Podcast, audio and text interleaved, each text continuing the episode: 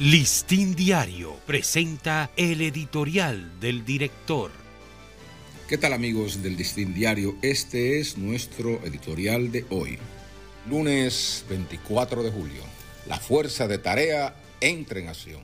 El despliegue de tropas combinadas de la policía y las Fuerzas Armadas ha sido la respuesta necesaria contra la escalada de episodios de delincuencia y criminalidad que han intranquilizado al país. Las acciones de esta fuerza de tarea se enfocan en la vigilancia continua de los sectores más vulnerables al bandidaje y más allá, a toda hora del día. También en la búsqueda y apresamiento de personajes fichados, varios de los cuales han sido abatidos a balazos en reyertas callejeras con la autoridad.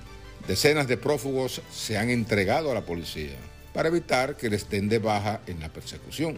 Restablecer el ambiente de seguridad ciudadana y la tranquilidad en los principales centros urbanos requiere de mano fuerte, consistente patrullaje y solución de problemas elementales que padecen los sectores donde principalmente se anidan los delincuentes. Desde que el presidente Luis Abinader tomó control directo de la estrategia de seguridad ciudadana, los delincuentes han sentido que la autoridad les pisa los talones y en su defensiva buscan agazaparse en la esperanza de que luego habrá una pausa, como ha sucedido en ocasiones anteriores. Aún bajo el peso de la acción policíaco-militar actual, muchos de ellos, sobre todo los vinculados a pandillas barriales y al microtráfico de drogas, siguen desafiando la ley y la autoridad. Los índices de criminalidad han ido a la baja desde el momento en que se emprendió esta lucha frontal, según las estadísticas que cada semana difunde la Policía Nacional.